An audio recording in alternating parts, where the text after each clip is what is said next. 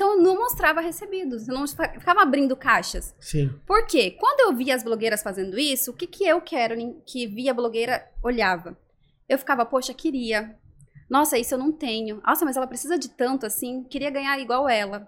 Então era um sentimento muito ruim que eu ficava quando assistia. Esfregar na cara, né? Exato. eu sentia meio que uma inveja, assim, um sentimento de tristeza, sabe? E eu pensei, cara, eu não vou fazer isso com as minhas seguidoras. Eu vou incluir na minha vida e vou usar, porque elas me vendo usar, elas vão dizer, poxa, aquele um produto que ela tá usando, vamos por um sabonete. Aquele um produto eu posso comprar. E, e aí eu poderia estar divulgando vários sem estar criando um sentimento de tristeza E nelas. muito mais contextualizado na tua vida, né? Exato. Fica muito mais genuíno, né? É isso aí, pessoal. Estamos começando mais um Jogando para a plateia. Jimmy, como é que estamos? Estamos fazendo piadinha sem graça antes de começar o episódio. Pois é, né? Tamo animada. É isso aí, O muito almoço, legal. o almoço envolveu álcool ou hoje não? Olha, talvez, né? A gente é bom não fazer um bafômetro assim. não, mentira, eu tô só na água. Inclusive, o sextou será em breve, certo? Será- é, Hoje é sexta-feira, afinal de contas. Né? É isso aí. Vamos para mais um papo, então. Obrigado a você que acompanha a gente por aqui. Se você ainda não está inscrito no nosso canal, faça, clique em inscrever-se, ative o sininho e nos siga no Instagram, no TikTok e demais Hoje, redes. hoje tem queijo pra comer, agora estamos lembrando. Exatamente. A gente tá falando desse queijo em todos os episódios, que realmente é emblemático. Bom. Certo? É isso aí. Você quer Jimmy. saber a história do queijo, vê o episódio anterior. É, vai ter o episódio anterior. É que a gente ganhou de um recebido, né? Isso, do O Academia queijo- Menestrina, da Grandmestre. Queijo premium. Pô, feito Exatamente. com animal. Exatamente. Jimmy, quem é o convidado, quem é o convidado especial de hoje? Hoje nós estamos recebendo aqui a estrategista de marca e especialista em humanização, Carolyn Castanho, para bater um papo com a gente. Carolyn, seja muito bem-vinda. Obrigada, tudo É um bem prazer com te vocês? receber. Pra mim também é uma honra estar aqui, né? Mas eu Que tava legal. ouvindo o papo do queijo ali, depois a gente vai conversar sobre isso. Ah, não, não vou dividir o queijo, não. Eu posso ter um pedacinho desse queijo. Quem mexeu no meu queijo? É. Mas é, tem esse livro legal. Isso aí. Carolyn, a gente sempre começa os nossos papos, né, é, perguntando de onde a nossa convidada é. Então, você é de Florianópolis? Então, eu não sou de Florianópolis. Minha história é engraçada, tá? Eu nasci em Curitiba e eu fui registrada em Paranaguá. Então, Nossa. na minha certidão tá que eu nasci em Paranaguá. Mas Ah. eu sou curitibana, tá? Legal, legal. Nada contra Paranaguá, mas sou curitibana. E, ela é uma curitibana simpática, tá vendo, né? Porque Então. curitibano tem, tem Por a que fama- isso? Quer dizer que Não, é... é que curitibano tem fama de não ser simpático, né? Tem. Então, mas aí Curitiba não entra, tem amigos. aí que entra a questão. Eu fui criada em Rondônia. Aham. Então, tipo, minha vida é... Ah, entendi. Então tá explicado. Agora eu tô em Florianópolis. Aham. Legal, legal. E a vida de Rondônia, como é que é? Ai, maravilhosa. É mesmo? Sério, que legal. Gente, é Eu maravilhosa. não tenho a menor ideia como é que é a região lá. É uma é assim, é quente demais. É 40 graus, assim, sabe? De verdade, é muito quente. Quente quer dizer que não tem vento, que é... Não tem vento e é calor, é sol o tempo inteiro, é sol até a noite, sabe? é muito quente, mas é maravilhoso. Assim, o povo é muito simples, é muito acolhedor. A gente aqui, aqui em Florianópolis, região sul, né? A gente tem é, fases do ano bem determinadas, né? Então a gente tem, a, digamos, a moda do verão e a moda do inverno. A gente tem que trocar de roupa. Nossos armários, a gente tira as coisas, bota outras coisas, bota as coisas, tira essas coisas. Imagino que lá não deve ter isso. Não então. tem. Não tem? Não tem. Quando eu cheguei aqui em Santa Catarina, eu precisei de doação de roupa, comprar roupa de frio, porque eu não tinha. Aham. Gente, foi difícil, tá? Pois é, né? E qual que é a capital de Rondônia? Porque eu sempre confundo com Roraima. Boa Vista é de... É de Roraima. É de Roraima, né? Aham. Vamos ver se a aula de geografia tá em Pois dia. é. Qual que é a capital de Rondônia, Ferrari? Não lembro. É Porto Velho. Porto, Porto Velho. Velho. Eu sabia que eu sabia. Já, já fosse lá, Só não? tava me tentando, né? exato, exato. Não, nunca fui. E tu, é, tu morava em Porto Velho mesmo? Morava em Porto Velho. Legal. E, é, assim, como é que é... Como é que o quem mora em Rondônia enxerga é, Floripa, Santa Catarina, assim? Meu Deus, eu lembro que Enxerga eu via na televisão, sabe? Santa É Catarina, mesmo? Beto Carreiro, Aham. praia. Eu não sabia o que era praia. Eu, E aí- eu- o boato que eu escuto que o pessoal de tudo do norte e nordeste é que, tipo, abaixo de São Paulo é tudo gaúcho. Não tem Ah. diferença. Tem É isso, tem tem- isso, tá? É lá pra baixo. O churrasco ia ser bom aqui. Mas, na verdade, quando eu fui mudar pra cá, eu ainda tava em época de escola. E aí eu comentava com os professores que eu ia morar em Santa Catarina. E eles diziam pra mim: só tem mulher bonita. Uhum. É o lugar das mulheres bonitas.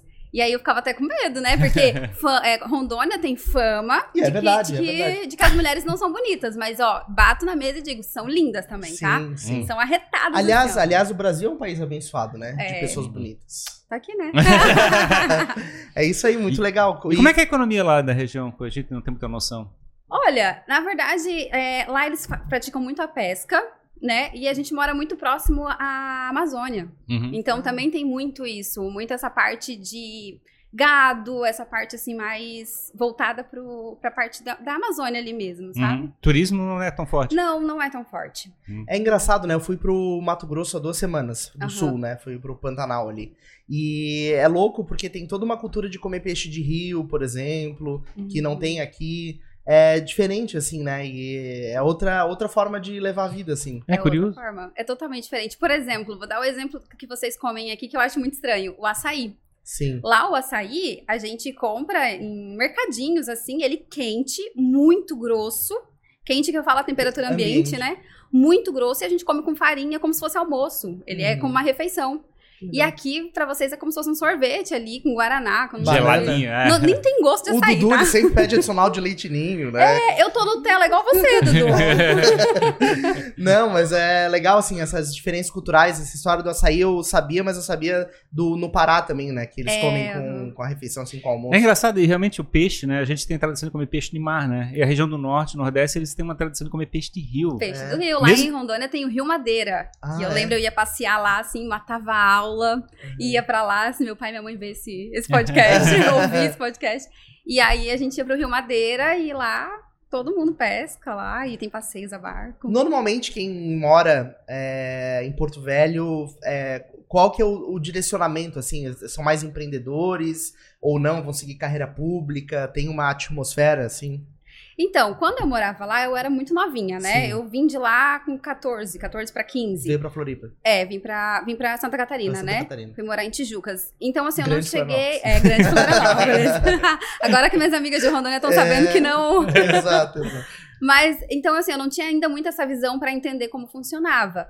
Do que eu vejo hoje das pessoas que eu ainda conheço que moram lá, é muito concurso. As pessoas ainda vão muito pra concurso público e lá em Rondônia tem muita, uma carência. Tem pessoas que passam concurso e acabam sendo transferidas pra lá, é, indo pra lá primeiro, né? Exatamente. Então lá tem uma carência da mão de obra, assim, principalmente essa mão de obra mais qualificada mesmo. Porque aqui no Sul, a gente tem. Nós somos privilegiados de ter a informação, né? O acesso a todo tipo de informação, de inovação, muito na nossa mão, né? Sim. E Rondônia não. Rondônia não tem tanto isso.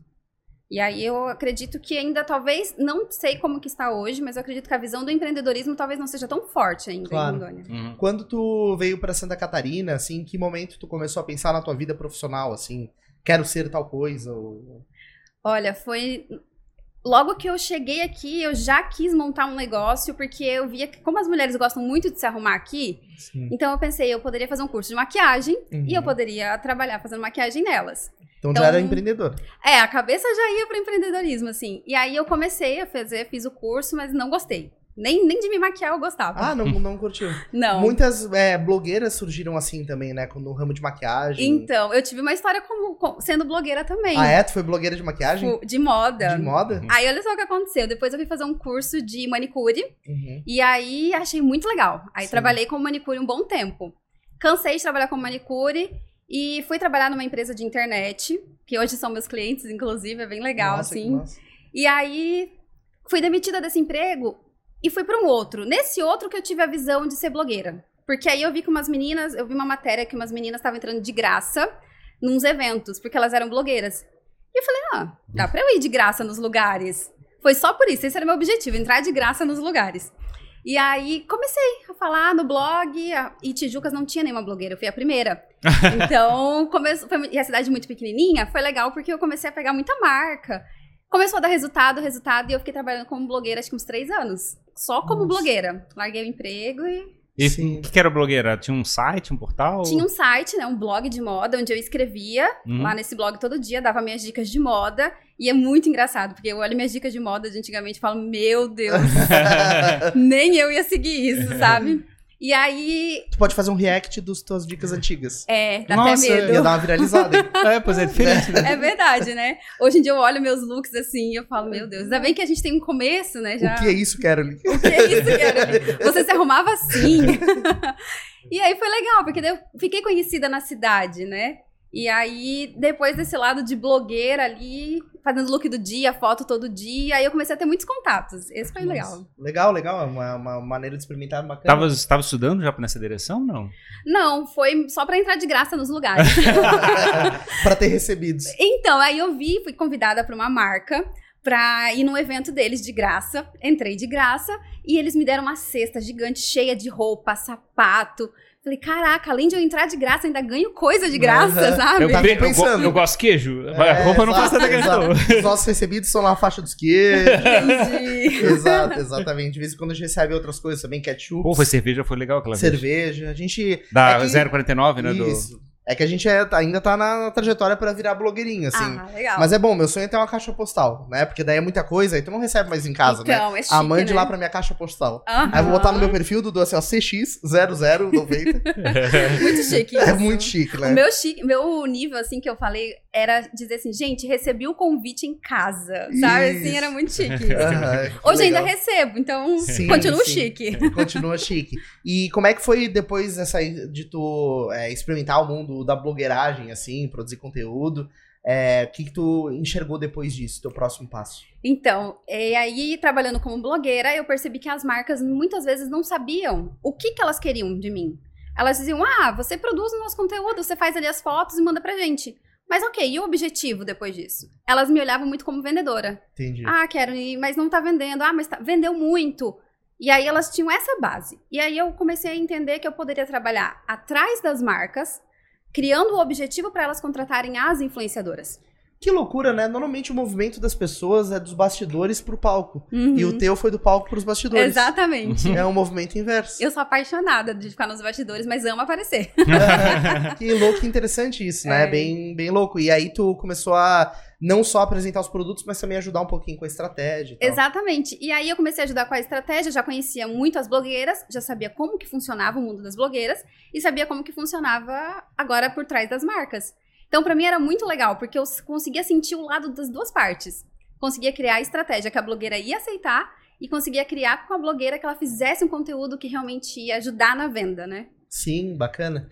E tu gostou, assim, desse início? Foi uma coisa que abriu o teu horizonte? Tu falou, pô, isso aqui acho que vai ser mais legal do que só ser blogueira, assim. Aham, demais, assim. Primeiro porque eu fazia foto de look, achava muito legal, mas na minha concepção é, era muito raso pra mim, né? Acho incrível quem trabalha com isso Sim. e tem a paciência de fazer isso. Porque imagina, eu trocava cinco, seis looks dentro do carro, morrendo de calor, perrengue pra não sujar a roupa com a maquiagem, e não podia passar perfume, e tinha que devolver depois todas as peças bonitinhas. Tem que ter todo esse cuidado, uma influenciadora que faz foto de look, né? Vários, vários provadores. vários provadores. E aí, eu, aquilo pra mim, assim, eu perdi a paciência. Eu, eu sempre falo, eu não gosto de ir em shopping, porque eu não tenho paciência de ficar lá dentro. Eu gosto de coisas ao ar livre.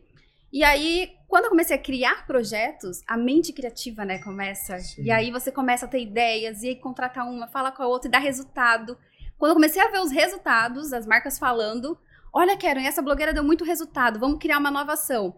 Porque daí eu já direcionava a blogueira no que ela Claro. tinha que fazer. E aí eu conseguia ter aqueles resultados. O, o lado da moda tem um pouco mais desse lado de conversão imediata, né? É. Eu acho que é bacana desse lado, porque tem muito esforço de brand que dá um trabalho desgraçado, porque demora muito pra fazer uma conversão. Exatamente. Até você fazer o teu público ter uma consciência do que você tá colocando na mente dele, né? Uhum. Já a moda não. É a parte da influência. O que, o que uma blogueira fala, usa, você quer usar, né? Uhum. Então, é e muito aí mais dá aquela como é que é, de ímpeto, né? Aquela compra de ímpeto. Exatamente. O que a blogueira usa, eu gosto da blogueira, eu quero usar também. Sim. É. Tu falou uma coisa interessante que normalmente as marcas é, enxergam, né, em alguma ação de marketing, um setor de vendas, assim, né? E eu tive agência, eu sentia muito isso, né? A Aham. gente sempre fala desse assunto.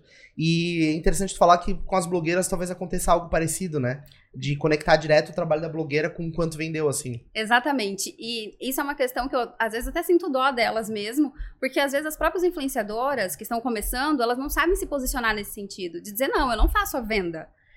Porque quando elas falam isso, é, acaba que as marcas olham assim, tá, então se você não faz venda, pra que, que você tá aqui? Exato. né? Então, é questão do posicionamento. Elas dizerem pra marca, eu não vou fazer a venda imediata, eu vou ser uma ferramenta de venda. Sim. Desde que você tenha um objetivo bem definido. O que, que você quer comigo como blogueira? Gerar um branding? Gerar um, né, um burburinho nas redes sociais? Você quer uma visibilidade?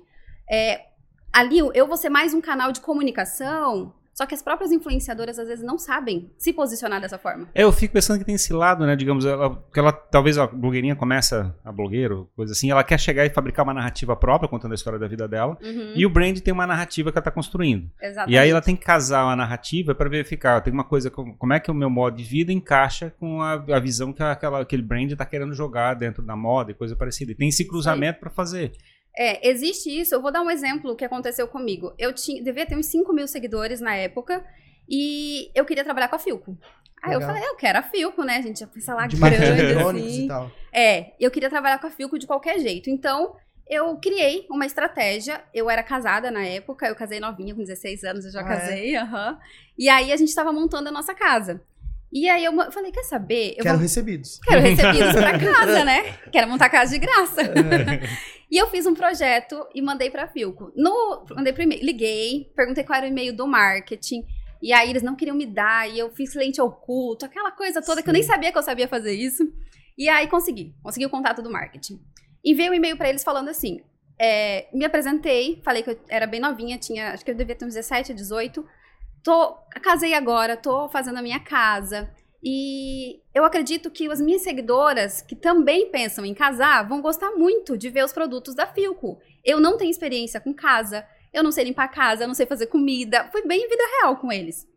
Mandei essa ideia. E eles me responderam: vamos enviar todas as- todos os eletrônicos para sua casa. Tá brincando. Tá brincando, A sério? Filco montou minha casa. Que loucura. Mas eletrônicos ou tá falando de mais coisas? Tudo, tudo assim, tudo pra casa. Eletrônico, tudo assim, prato, TV. tudo assim, tudo que, sabe? Tudo que eles tinham ali. Foi muito legal isso, porque quando a influenciadora sabe qual é o diferencial dela, ela é autêntica, ela consegue dizer pra marca o que, que ela pode entregar de resultado. Claro. Né? Então eu falei pra Filco, eu falei, olha, eu posso, eu posso trazer um público bem vida real que tá casando agora. Uma menina tão nova casar, que não sabe fazer nada, os eletrônicos de vocês vão ajudar muito. Sim.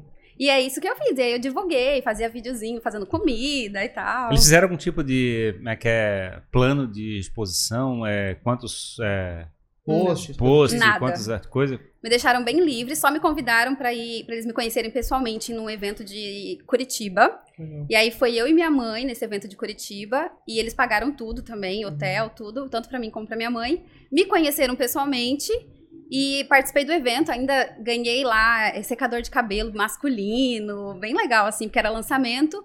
E aí, na outra semana, chegaram os produtos lá em casa. É, engra- é engraçado legal. como tem a, como é que é, a rúbrica do marketing nas, nas grandes corporações é uma, é, uma, é uma área curiosa, né? Eles estão ao, mesmo tempo é, tentando verificar o que converte mais, mas ao mesmo tempo eles têm uma rúbrica significativa para tentar impactar o mercado de alguma maneira. Então fica num conflito, né? Digamos assim, como é que eu inovo, assumo menos riscos e, fa- e faço uma aposta bacana? E eu imagino, no caso particular, que assim, pô, é um custo pequeno, talvez um retorno significativo. E vale a Exatamente. pena fazer uma conversa. É. E é, e é um marketing perpétuo, né? Porque você sempre vai contar essa história. Sempre. E agora a Filco está sendo divulgada aqui no Jogando pra Tá Plateia. vendo? ó? Inclusive, Compre Filco. inclusive vou casar novamente, tá, Filco? Pra que Alô, câmera Filco. que eu falo com a Filco aqui? Aquela é tua. Ó, Filco, vou casar novamente, você pode me patrocinar. A gente aceita alguma coisa da Fio também, se for o caso. É, assim. exato, exato. Um radinho de pilha. Uma... Radinho de pilha. Não, tô zoando. Mas pode ser legal um radinho de pilha, Ferrari. Quanto- É vintage. É vintage, exatamente. Pois é, qual a última vez que tu viste um radinho de pilha, cara? Eu sabia que eu tenho um radinho de pilha que meu pai me deu e eu faço questão de não jogar fora, porque é uma memória que eu tenho dele. Memória afetiva. Exato. Cara, mas eu fico pensando assim, quem é que usa um rádio de pilha hoje em dia, né? Digamos, pô, tem um, um celular na mão, eu fico pensando... É, mas ó, perceba, a gente tá num momento instável mundial. Tu saber que o rádio é a única forma de comunicação que se mantém em tempos de guerra. Então, Olha, Prepare-se. de minha cultura. Tenha rádio. Tá preparado pra isso, né? não sei. É, meu Deus. Não, mas legal, assim, é massa tu falar isso porque é, quando a gente é, é, essa, esse ímpeto, né, de tu abordar as marcas, e eu acho que quando a gente é mais novo, a gente tem uma, uma inocência e a gente é mais audacioso pra fazer as coisas. Aham. Ou não, É. né? Ou não, porque também na realidade tu assim, ah, mas eu sou, como é que é, sou novinho e coisa parecida, aí eu tenho medo de chegar e falar com os adultos. Mas é um trunfo isso, Ferrari, porque Eu sei, mas- o mas adulto é- ele vai te olhar com compaixão quando tu é novinho. Novinhos, aproveitem isso. Sabe por que que eu tô falando isso? Porque eu tive um problema com o meu iPhone que acendeu um LED e não apagava de jeito nenhum. Aí eu peguei e fiquei indignado com aquilo, a Apple não queria trocar e tal, e eu mandei um e-mail pro Tim Cook. Uhum. Eu achei o e-mail do Tim Cook e redi um e-mail contando essa história. E a Apple foi lá e me deu um iPhone novo. Então, eu tô resumindo muito a história, foi bem mais Gente. complexo que isso. Então, e aí tu mandou um e-mail pra Filco e conseguiu isso. Então, esse. Mas não com o Tim Cook, né? Não, Então. não, mas, mas, é, mas é que eu acho que esse, esse ímpeto de. Não, é, no meu caso, eu era um consumidor, né? Era outra Aham. coisa. não- era diferente, assim, os Mas propósitos. deve ser escrito assim, eu sou o doente da Apple, É, não sei o quê. Tu, aqui tu tem que me dar essa porcaria. Exato, mas assim, eu, aí tu me, tu me lembrou dessa história. E é, eu acho que esse ímpeto, essa inocência, né? Porque se tu vai falar com um adulto, o adulto não vai mandar um e-mail pro Tim Cook. O adulto talvez não mande um e-mail pra Filco, né? Ele não vai É. ter essa. Sabe que eu, sinceramente, vou falar que eu acho que não foi tanta coragem, sabe? Acho que eu não, não fui muito pra esse lado, assim, de não saber. Eu acho que veio mais pro lado de, assim, poxa, eu posso dar algo em troca pra eles. É um público que eles não estão olhando. Sim. Né? Eu vejo que eu sempre tive até. Hoje ainda brinquei isso com, com o Thiago. Gente, o Thiago, meu namorado, tá sentado aqui atrás, Sim, né? é, Eu Tô exato, falando tá dele. Hoje ainda a gente estava almoçando, eu falei pro Thiago, eu falei, caraca, eu tenho um olhar muito estrategista. Aham. Porque eu tava olhando o comportamento das pessoas no shopping na hora de almoçar. E isso é muito de mim, eu fico o tempo todo analisando. Eu ia pra cafés, novinha, assim, 16, 17 anos, eu ia pra cafés. Nossa, agora que eu vi que eu tô com quase 30, gente. tipo, novinha, assim. Foi ontem isso. Eu tô com 31, me ferrei, então. E eu, Eu, vou ficava, ficar- eu vou, eu vou ficar quieto. Eu vou e eu ficava lá nesses cafés, ol- escutando a conversa das pessoas. E olhando o que que elas estavam fazendo, e depois eu oferecia pro café uma estratégia com base no comportamento do que eu vi ali do consumidor, sabe? Então eu sempre fui muito assim. E com a Filco talvez tenha sido isso. Hoje eu olho e eu penso assim: por que, que eu fui atrás da Filco? Porque eu vi um comportamento meu, que era muito nova, casando, e das pessoas próximas a mim, que das seguidoras que diziam, ah, também vou casar, também. Entendeu? Então eu comecei a ver que tinha pessoas que poderiam É, comprar da Filco. enxergou alguma coisa, né? Exatamente. Eu Pois- acho que é importante essa visão também. Pois é, mas a gente vê, digamos, oportunidades, vê os negócios e fica pensando assim, né? Tá, é uma ideia. Aí tá, agora tem que chegar e fazer uma ação, que é chegar e mandar um, incomodar alguém, digamos, incomodar, né? Aham. Mandar uma mensagem pra alguém, coisa parecida, e daí, de repente sofrer a frustração de ele ignorar, de não dar resposta. Então é muito fácil você ficar na ideia, assim, é muito seguro. É, justamente. Aí o desafio é você chegar e tomar esse pequeno passo e fazer aquela conta. Tá, o não eu já tenho. Então, de repente, manda, né? Vai É. que. Exato, eu acho que essa. É isso, é isso que eu quis é, é, enaltecer, assim, trazer pro papo, essa predisposição ao desconhecido, assim. Sair dessa zona ali de conforto, É, né? exato. É, o que consegue... Mandar um e-mail é de graça, é, consequências ruins não vão Não acontecer. estão vendo meu rosto. É, o máximo que vão fazer é não me responder. Então, por que não, né? E É. às vezes a gente acaba perdendo essa, É verdade. essa visão, né? A gente acaba ficando muito preso, muito bitolado. Tu tens uma resposta do Tim Cook mandando tu passear? Não, eu tenho, a resposta dele, eu tenho a resposta dele por e-mail, dizendo, lamentando e tal. É, foi bem massa, assim. Saiu até na revista Infoexame o meu, meu caso. Poxa. É, eu fiquei muito feliz. então é, é legal, assim, essa, esse negócio que a gente faz uma coisa e não sabe o que, que vai voltar, né? É e, aí- verdade. e tem um lado dessa inocência que eu achei bacana também, que é esse lado de a gente chegar, tipo assim, como é que- eu não, não conhece como é que funciona a dinâmica de uma empresa, uma corporação, tá cheio de detalhes, política dentro da organização. Isso aí. É, isso eu não sabia mesmo. E- É, pois é, aí você chega lá e. Não, tudo bem, aí vai que acontece. Aí de repente a empresa como é que é, vê assim, ó, tremenda oportunidade. Talvez o outro influenciador tá cobrando o dobro do preço. Sim. Vai lá, né? Vai ela, vai essa moça aí. Mas olha, vou contar uma história pra vocês, não, da época da escola. Porque eu sempre, eu acho que o segredo é você ser cara de pau. Sabe? Porque na escola, é, eu vou mandar esse vídeo para minhas amigas de Rondônia só para elas comentarem que é verdade, tá? Legal, legal. A gente vai fazer esse corte. Aí a gente Isso, marca e tu isso. marca elas. E eu vou marcar elas. Lá na, na época da minha escola em Rondônia, pessoal do Colégio Rio Branco, vou até falar o nome para eles poderem ver. E aí, na hora do intervalo, a gente sempre tinha, né, a, o refeitório e tinha ali a parte onde você compra o lanche. E eu sempre queria comprar lanche. E eu falava para minhas amigas, vamos mendigar? Falava assim, durante no corredor, delas, não, que é isso? Eu dizia, vamos, quer ver? Parava assim, qualquer, qualquer aluno, e dizia, você tem 10 centavos para eu poder comprar meu lanche? Ah, tenho. Você tem não sei quanto? E eu ia pedindo, pedindo. De repente, eu pagava o lanche meu e das minhas duas amigas, Sim. sabe? E isso virou rotina. Então, as Uhum. pessoas na escola me conheciam já por fazer isso. Aham. Então, eu acho que a cara de pau minha vem desde criança, assim, Sim, sabe? sim. Mas é que tu hackeou o sistema, né? Tu, na verdade, tu pegou e, e descobriu um jeito de fazer diferente, assim. E é isso que falta no mundo. É, às vezes a gente, talvez por também ter muita noção às vezes conhecer as coisas, né? Dizem que a ignorância nos protege, né? Uhum. Sim. Então, às vezes, conhecer, ah, se tu imaginasse lá que na Filco tem todo um jogo político, que o diretor de marketing vai querer que o gerente É. não sei o quê, e ah, tu nem ia mandar o e-mail. Não ia mesmo. Então, às vezes é legal tu viver nessa posição de que não sei muito o que pode acontecer, mas vou, vou fazer, É, mas, sabe? mas acho que também tem- depende muito dessa questão do, do- da, da autocrítica, né, do bloqueio, de você chegar e passar, tipo assim, não vou passar essa vergonha. É muito feio, de repente alguém.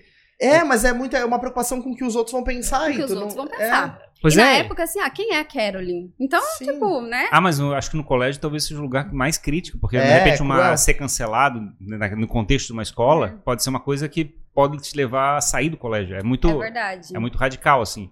Ah, Na internet tu ainda pode fugir, é, apaga o perfil, coisa parecida. No colégio, é, talvez é o lugar mais difícil pra pra sobreviver. Aí o que, que você faz? Você pega os aliados pra fazer junto. Pra fazer É. bagunça junto. Aí não vamos falar só de você. Exato, Exato, é verdade. grupinho. É Vamos verdade. falar do grupo. E quando que o- essa história toda, assim, de tu ter esse olhar estrategista e, e assim, conseguir construir atalhos pra tua vida legais de um jeito diferente, é, tu enxergou que era negócio, assim, que tu podia cobrar por isso. Quando eu fiz muito trabalho de graça. É, Teve uma época que eu tava fazendo muito trabalho pra muita gente de graça. E aí eu comecei a olhar quem eram essas pessoas que eu tava fazendo. Né? Um dia eu parei e comecei a analisar.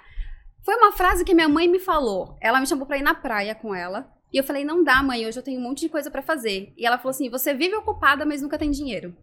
Minha mãe falou exatamente essa frase. Ali foi o ponto de virada, assim, que eu falei, realmente, eu tô fazendo um monte de coisa de graça pra todo mundo, um monte de estratégia, as pessoas roubando a minha ideia, né? Eu tô dando a minha ideia e eu não tô ganhando com não isso. tá monetizando em. E aí já eram pessoas em- em- importantes, assim, né? Eram donos de eventos, donos de marcas, de empresas, que eu já tava lhe dando ideias.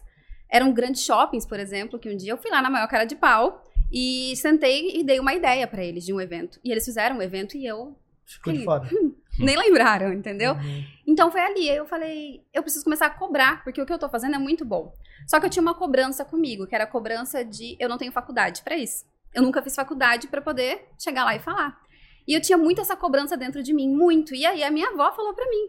Ela falou assim: "Carolyn, tem pessoas que nunca fizeram faculdade, que são as pessoas mais importantes que existem". Sim.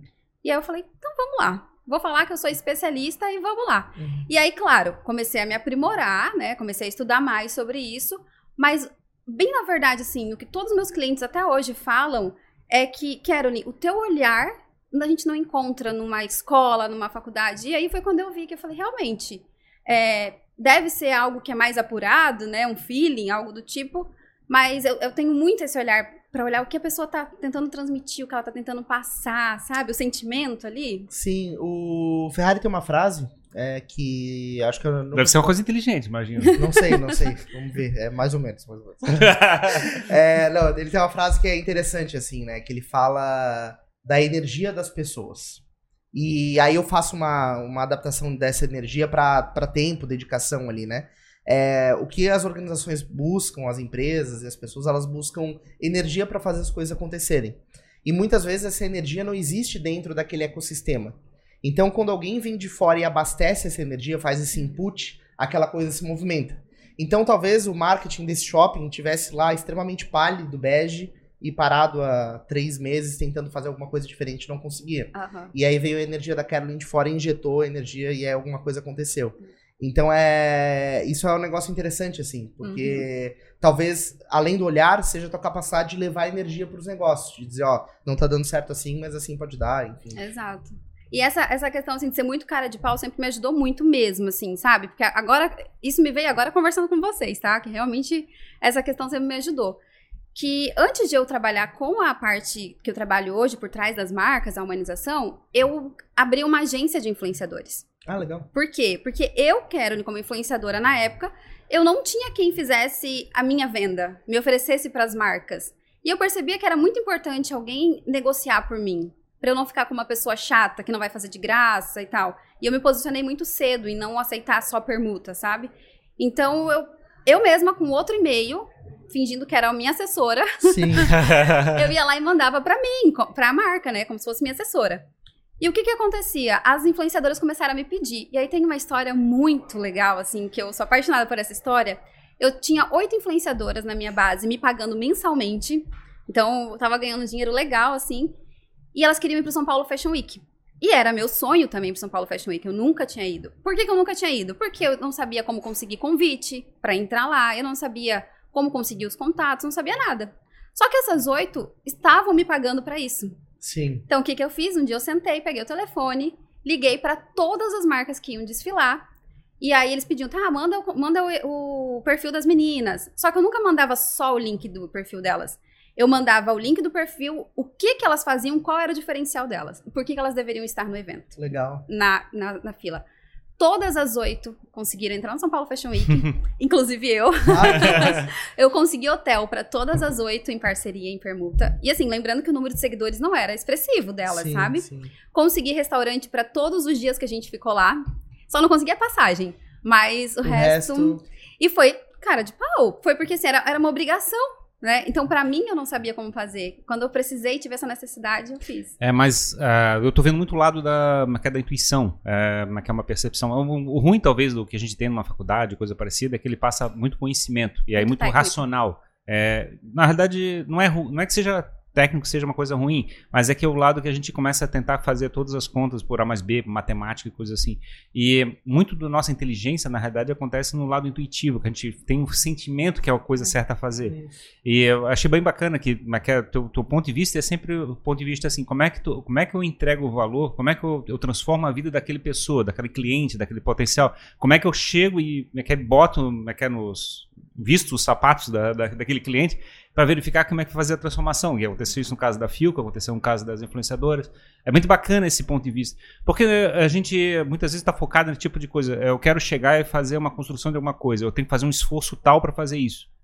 Mas não é o esforço que é o determinante, é a transformação que está buscando naquele cliente. Qual é o objetivo de transformação que está acontecendo lá Exato. dentro? Não é o trabalho. Muitas vezes o trabalho é um valor pequeno, na realidade, na, todo o processo. É isso aí. E e isso é- vai muito com o que eu prego hoje, com o que eu trabalho hoje, né? Eu sempre falo assim: nós não somos vendedores, nós somos solucionadores. Porque o cliente, ele chega na tua loja ou em qualquer lugar, ele vai comprar teu produto ou teu serviço, ele não quer o teu produto ou teu serviço. Ele quer sanar uma dor, ele quer sair de lá com um sentimento. Então a gente soluciona um problema para aquele cliente. Sempre vai ser um problema, Caroline? Sempre. Porque a, a busca por um sentimento é um problema que a gente precisa resolver e vai ser através do teu produto ou do teu serviço. Então eu falo muito com meus clientes e até falo às vezes nas redes sociais também, nas palestras, eu falo, gente, não, não pensa na venda, pensa no sentimento que você vai entregar para esse cliente. Pensa nisso, esquece as estratégias de marketing, foca em pessoa, não olha para ele como cliente. Olha para ele como pessoa, que tem sentimento, que tem expectativa. Mas é, mas é doido, assim, sobre esse ponto de vista, porque a gente fica pensando, ah, eu vou ser especialista em marketing digital. Aí eu, eu tenho que fazer, eu tenho que chegar e fabricar 20 stories e 4 postagens, mas que é 10 dias do dentista, dia do dia da mãe, dia do, do- Uhum. Tem que chegar e organizar. Esse é o trabalho, é esse é o esforço, é isso que me valoriza o negócio. E- É, isso é a parte técnica, né? Que a gente fala assim, tem as estratégias técnicas? Tem. Mas se você sempre olhar para o lado do humano que vai ver a técnica que você está fazendo, você vai conseguir acertar o conteúdo para ele. Uhum. A tua estratégia vai ser mais efetiva, né? Claro, claro, com certeza. E aí que entra o trabalho da humanização que tu fala. Exatamente. Porque aí eu comecei a ver e as pessoas começaram a falar. Então, a, a gente demora para se enxergar, né? E as pessoas começaram a falar para mim. Eu falava assim, eu tinha uma coach na época, é, e ela falava assim, Caroline, eu dizia pra ela, ah, eu falo muito simples, eu não sei falar a palavra bonita. E ela falou, Caroline, o simples encanta. Então, é isso que é o teu diferencial, Caroline.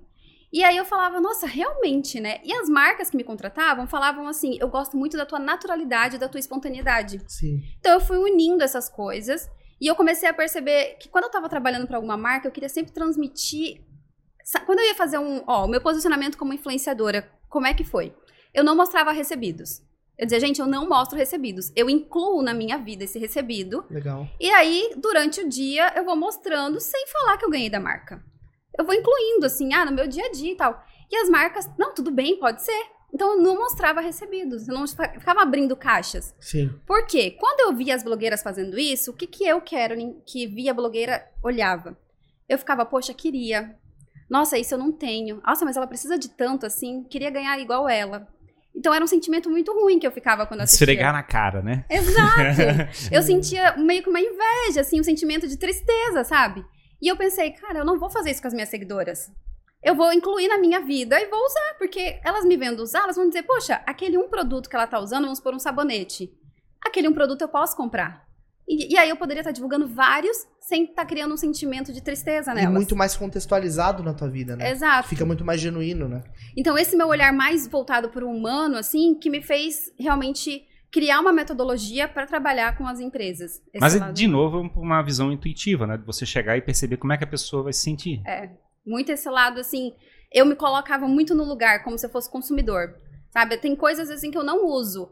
E aí eu começo a usar para ver o que, que eu sinto, para entender. Hoje, o meu trabalho de humanização, ele funciona dessa forma. Eu entro na empresa.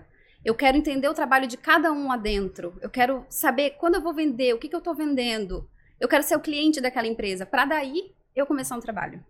E hoje as empresas que te contratam, que te procuram, normalmente qual é o problema que elas trazem, assim? Mas é, elas- só, só rapidinho antes de começar. Bom, tudo bem, termina. Não, não, mas... É, eu pergunto, é, tipo assim, eu queria entender, é, Maquete estava trabalhando com cinco, é, não, oito é, Influenciadoras. influenciadoras, né, para tentar trabalhar. Isso. E aí, Maquete, teu trabalho foi pra caminhar para a direção de ajudar a humanização na Isso. comunicação. É, então vou. Mas, vou- é, Maquete, como é que foi essa transição, assim? Eu tô tentando entender essa, essa, essa lógica. Tá, e o que, que aconteceu? Eu via que as marcas queriam contratar as influenciadoras, mas queriam contratar o meu projeto. E com as influenciadoras que eu estava trabalhando, tinha muita questão do estrelismo, do ego, sabe? E eu não sabia lidar com isso, porque eu sou muito brava no meu lado profissional, assim.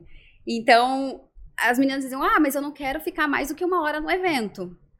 E aí, ela tem, ela tem a autoridade para falar isso, é o trabalho dela. Só que eu não sabia lidar, então eu ficava brava com ela. Dizendo, não, então eu não quero mais você, vou pra outra. E aí eu falei, não, quer saber? Eu vou ficar só com as marcas. Eu vou criar estratégias para as marcas, vou in- indicar as influenciadoras e a marca cuida das influenciadoras. E aí eu fui só pro lado da humanização. Esse, até aproveitando esse gancho, então, é, às vezes a, a gente tem uma impressão, né, quando a pessoa se coloca na frente da, numa tela, né, seja ela qual for, ela acaba virando uma autoridade, né, Uhum. assim, automaticamente, né, é o famoso, ah, te vi na TV. Só que hoje em dia é o celular, é o computador, né, Sim. e isso acaba gerando um- um- uma visão, né, uma, um mindset para as pessoas que se comunicam é, de desse tipo de, de atitude. Ah, não, quero só ficar uma hora, eu quero toalhas brancas no meu camarim, eu quero Uhum. né, sushi fresco. É, como é que como é que tu enxerga essa, essa questão? Porque querendo ou não, o influenciador ele é um prestador de serviço, né? Exato. É claro que existe um limite, né? Existem regras que precisam ser cumpridas dos dois lados, né? Mas também tem muito estrelismo, assim, né? Da pessoa, ah, não, agora eu sou famoso, famosa. E às vezes nem é. E às vezes nem é, exato, exatamente. É só na cabeça dele, mas é importante ter essa mentalidade, Sim. né? Bom, comigo acontecia muito assim. é, aconteceu, inclusive, uma influenciadora, a gente fez uma festa pra ela, em comemoração aos seguidores, e ela chegou no meu ouvido e falou assim pra mim: Eu não quero fazer foto com ninguém. Finge que eu preciso sair daqui e tal. Aí, quando ela me falou isso, eu falei: Quer saber? Eu vou fazer nada. Eu vou continuar meu trabalho e ela vai fazer foto sim. Claro. Porque me doeu pelas seguidoras. sim, sim. Então, foram essas coisinhas, assim, sabe? Que eu chegava em casa e eu começava a chorar. Mas o que, que tu acha que dá na cabeça da pessoa, né? Porque a pessoa era desconhecida, né? não tinha. E aí, de repente, ganha uma relevância. É louco esse efeito, né? É. Não Mas- são todas, Sim. Né? Mas não é que também, todas. talvez, na- ela não tenha entendido qual é a entrega de valor que está acontecendo uh, no trabalho dela, É. né? Tipo assim, tipo, meu trabalho é fazer isso e não satisfazer ninguém. Aí, tipo... falou pra ela que, não, calma aí, Gisele Bündchen, não precisa. Ah. Ai, deu vontade, deu vontade. Mas, é, mas é, é difícil, né? Porque na realidade é a questão do mindset. É difícil você chegar e ficar ajustando a cabeça de todo mundo. É muito difícil. E assim, não é todo mundo que. A influenciadora tá ali por quê? Porque os seguidores fizeram dela uma influenciadora. Claro. A partir do momento que os seguidores. Pergunta pra ela quem ela vai ser se ela não tiver mais esses seguidores. Então, se você entende isso, a sua obrigação é, no mínimo, fazer foto com alguns. Então, que não seja com todos, às vezes é Sim. muito, né? Mas faça foto com alguns. Hum. Esteja ali pra agradecer eles, né? Porque eles te colocaram como influenciador.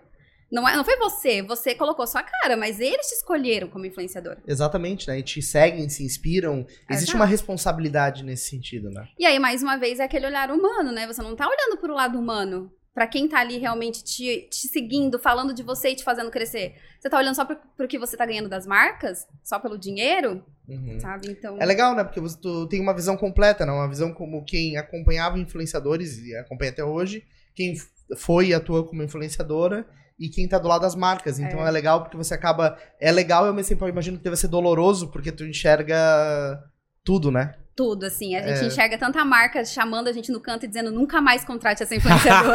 exato, exato. Mas, mas acabasse desistindo de, de cuidar de um, de um conjunto de influenciadoras ou como é que tá? Desistir. Tenho elas na minha base hoje, porque eu trabalho com elas também contratando, né? Uhum. E tenho um relacionamento legal com elas. Mas, Mas, é não mais- agencia mais. não a gente Mais por empreitada, vamos dizer assim. Ah, Isso. tem uma oportunidade. Eu vendi a ideia, e na época eu nem sabia o que era vender uma ideia e tal. Eu vendi a ideia por 5 mil reais só.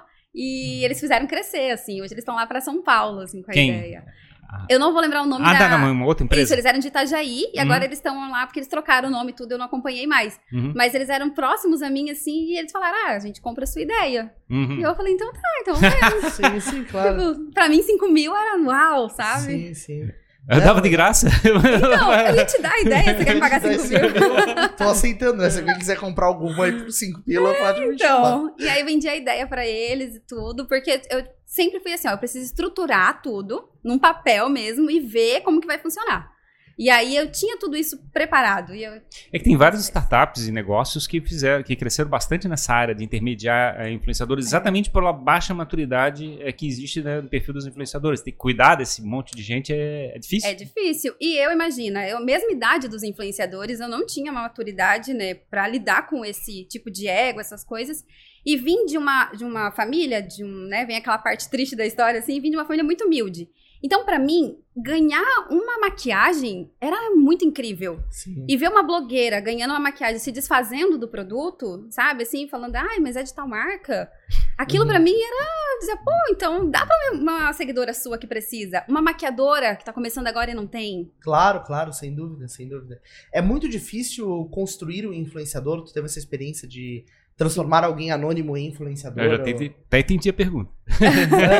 É que a Ele gente tá tem- querendo, né? Não, porque a gente passou por uma experiência, né, fazendo podcast, tentando ajudar as pessoas a serem mais comunicadores, né? Cai bem Isso. nessa questão. Hum. Exato, é. Na verdade, é uma, é uma premissa do nosso trabalho, né? É claro que é, o, o ob- nosso objetivo não era exatamente que a pessoa fosse uma influenciadora, Sim, mas que ela usasse comunicação e, e, de certa maneira, construísse uma comunidade, um público, né? é difícil, né? É difícil, é, bem difícil. difícil. Então, é difícil porque é, existe duas coisas que são as pessoas confundem. Existe você ser, ser popular e existe você ser influenciador.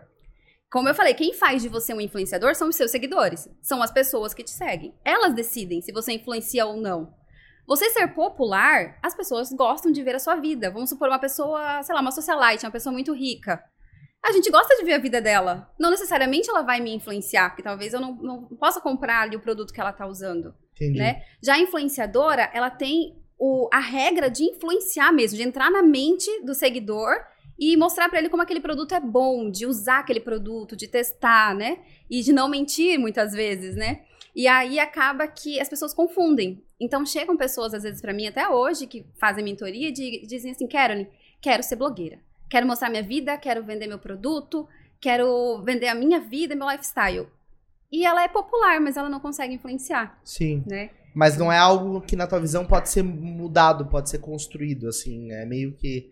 É, Meio nato. é meio nato, assim. Tem gente que sempre, pra sempre vai ser popular e gente que vai influenciar realmente. Então, eu acredito nisso. Eu acredito que tem gente que tem o dom de influenciar de fato e tem gente que vai ser popular, pode até ter muito seguidor, mas não vai influenciar tanto. Sim. tá? Pode ser uma polêmica isso aí, mas, Não, é legal, é legal. mas assim, eu né? acredito muito nisso, assim, não, não é qualquer pessoa que influencia. Sim, bacana.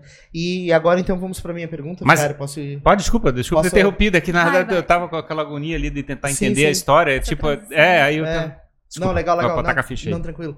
É, tu, hoje, assim, quando um cliente chega pra ti, uma marca, é, qual é a principal dor que tu resolve? Porque, assim, qual que é o escopo do teu trabalho? O que, que tu faz pelas empresas?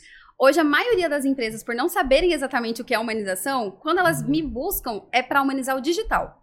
Elas sempre falam assim, Karen, tá muito robotizado as nossas redes sociais. E aí eu tenho que explicar para elas que o robotizado das redes sociais é consequência do que tá acontecendo dentro da empresa. Sim. Porque eu vou citar para vocês os quatro pilares, né, da metodologia da humanização. Primeiro de tudo é o relacionamento. Então, como que o dono da empresa, o gestor, como que os colaboradores, como que você se relaciona com o seu cliente? Relacionamento total. Saiu do relacionamento, a gente vai para a comunicação. Quais são os valores da empresa? É, como é que você transmite a, a tua, os teus, teus colaboradores? Eles sabem de fato o que, que você vende? Se eu parar os teus colaboradores no corredor da empresa, eles vão saber me dizer exatamente que sentimento a tua empresa transmite, eles vão saber comunicar isso. E como que isso é comunicado para as pessoas nas redes, nas redes sociais? Depois a gente vem para foco em pessoas, que é o terceiro pilar. Então a gente tira aquela questão de foco em cliente, para de olhar para o cliente como um cifrão, né? E a gente começa a olhar para ele como uma pessoa mesmo, que tá ali, às vezes nem vai comprar, mas eu tô ali para solucionar algo dela. Por último, estratégia. Porque aí o que, que acontece com a estratégia? Depois que você conhece muito bem a pessoa que você está trabalhando, você consegue usar isso como estratégia para venda. Porque, é claro, a humanização é muito bonito você falar, né? A gente romantiza e tal.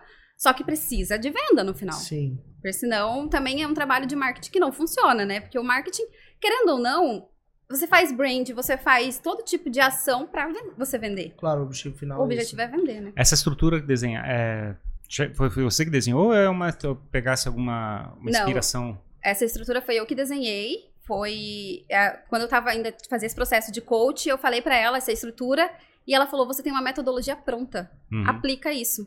E nunca, e é muito engraçado, é, até o Thiago que tá aqui vai confirmar pra vocês, é muito engraçado porque eu nunca estudei sobre isso. Eu fiz toda a metodologia, apliquei nas empresas, deu resultado, e aí eu comecei a ir em busca disso. E aí, recentemente, não faz nem um mês, eu li aquele livro da Disney, Uhum. né? Ah, e aí eu falei, caraca, minha metodologia tá aqui dentro! Eles copiaram também. nem pagaram, Eles nem copiaram pagaram.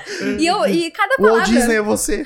Cada palavra que eu li, eu falava assim pro Thiago: Amor, olha aqui, eu já faço isso. E aí eu fui validando, sabe? E aí eu fiquei muito feliz. É que é legal, assim, eu te ouvi falar isso, porque na verdade o processo de encantar um cliente, de atender bem, de entregar uma experiência legal, é, na verdade ele precisa ser pautado sobre ser genuíno, né? De ser autêntico.